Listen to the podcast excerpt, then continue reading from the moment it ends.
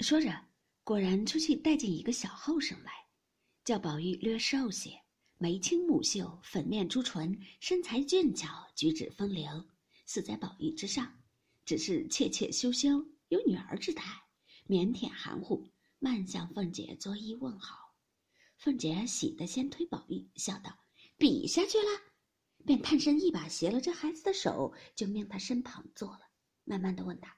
几岁了？读什么书？弟兄几个？学名唤什么？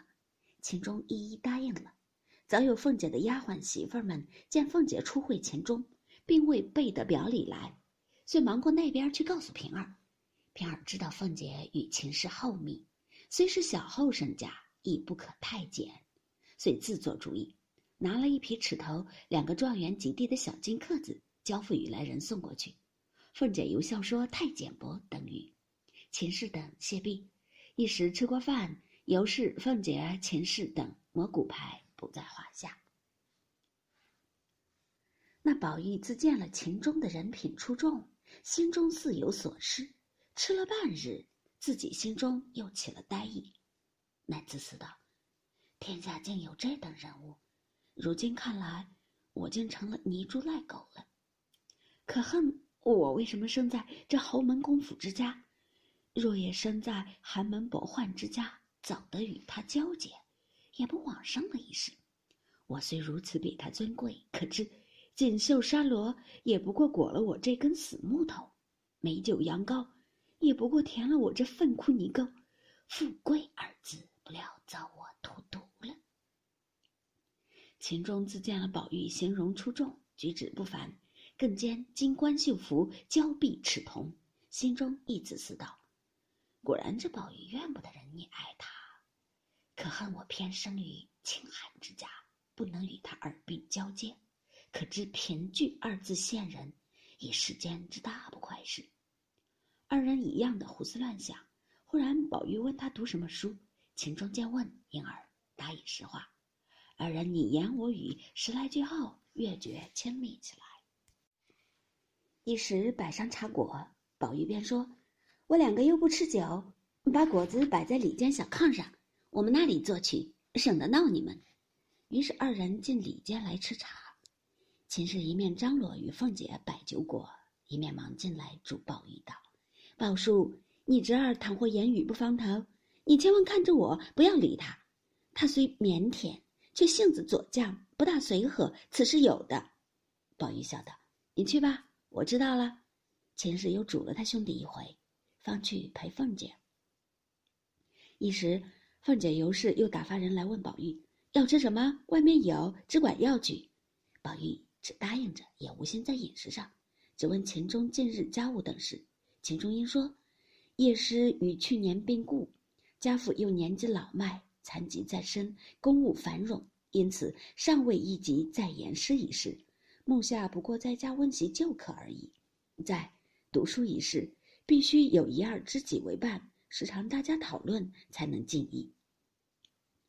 宝玉不待说完，便答道：“正是的，我们却有个家塾，合族中有不能言师的，便可入塾读书；子弟们中亦有亲戚在内，可以复读。我因夜师上年回家去了，也现荒废着呢。家父之意，意欲暂送我去温习旧书，待明年夜师上来，再各自在家里读。”家父母因说：一则家学里之子弟太多，深恐大家淘气，反不好；二则也因我病了几天，所以暂且耽搁着。如此说来，尊翁如此也为此事悬心。今日回去，何不禀明，就往我们避暑中来？我一相伴，彼此有益，岂不是好事？钱钟笑道：“家父前日在家提起言事一事，也曾提起这里的易学的好。”原要来和这里的青翁商议引荐，因这里又是忙，不便为这点小事儿来过续的。宝叔果然夺小侄，或可磨墨抵砚，何不速速的做成？又彼此不致荒废，又可以长相谈聚，又可以为父母之心，又可以得朋友之乐，岂不是美事？宝玉道：“放心，放心，咱们回来告诉你姐夫、姐姐和莲儿嫂子。你今日回家就禀明令尊。”我回去再禀明祖母，再无不速成之理。二人记忆已定，那天气已是掌灯时候，出来又看他们玩了一回牌，算账时却又是秦氏、尤氏二人输了喜酒的东道，言定后日吃这东道，一面就叫送饭。吃毕晚饭，因天黑了，尤氏说：“先派两个小子送了这秦相公家去。”媳妇们传出去半日，秦钟告辞起身。尤氏问：“派了谁送去？”媳妇们回说：“外头派了焦大。”谁知焦大醉了，又骂呢。尤氏、秦氏都说道：“偏又派他做什么？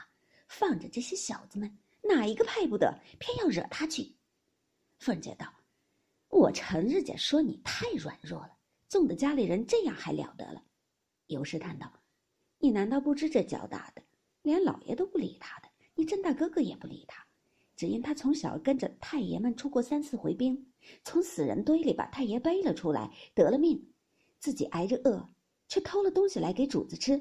两日没得水，得了半碗水给主子喝，他自己喝满意。不过仗着这些功劳情分，有祖宗时都另眼相待。如今谁肯难为他去？他自己又老了，又不顾体面，一味吃酒，吃醉了无人不骂。我常说给管事的，不要派他差事，全当一个死的就完了。这样又派了他。凤姐道。我何曾不知这交大？倒是你们没主意。有这样的，何不打发他远远的庄子上去就完了？说着，因问：“我们的车可齐备了？”地下众人都应道：“伺候齐了。”凤姐起身告辞，和宝玉携手同行。尤氏等送至大厅，只见灯烛辉煌，众小厮都在丹池侍立。那焦大又是贾珍不在家，即在家亦不好怎样他。更可以任意洒落洒落，因趁着酒兴，先把大总管赖二说他不公道，欺软怕硬。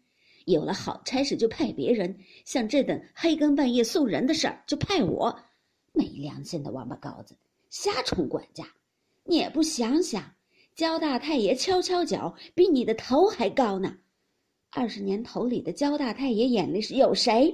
别说你们这一起杂种王八羔子。正骂的兴头上，贾蓉送凤姐的车出去，众人喝他不听，贾蓉忍不得，便骂了他两句，使人捆起来，等明日酒醒了，问他还寻死不寻死了。那焦大哪里把贾蓉放在眼里，反大叫起来，赶着贾蓉叫：“蓉哥，你别在焦大跟前使主子相，别说你这样的，就是你爹你爷爷，也不敢和焦大挺腰子，不是焦大一个人。”你们就做官享荣华受富贵，你祖宗九死一生挣下这家业，到如今了不报我的恩，反和我冲起主子来了。不和我说别的还可，若再说别的，咱们红刀子进去，白刀子出来。凤姐在车上说与贾蓉道：“以后还不早打发了这个没王法的东西，留在这里岂不是祸害？倘或亲友知道了，岂不笑话咱们？”这样的人家连个王法规矩都没有。贾蓉答应是。众小厮见他太撒野了，只得上来几个揪翻捆倒，拖往马圈里去。焦大越发连贾珍都说出来，乱嚷乱叫说：“我要往祠堂里哭太爷去，哪里成望到如今生下这些畜生来？每日家偷狗戏鸡，爬灰的爬灰，养小叔子的养小叔子，我什么不知道？”咱们胳膊折了，往袖子里藏。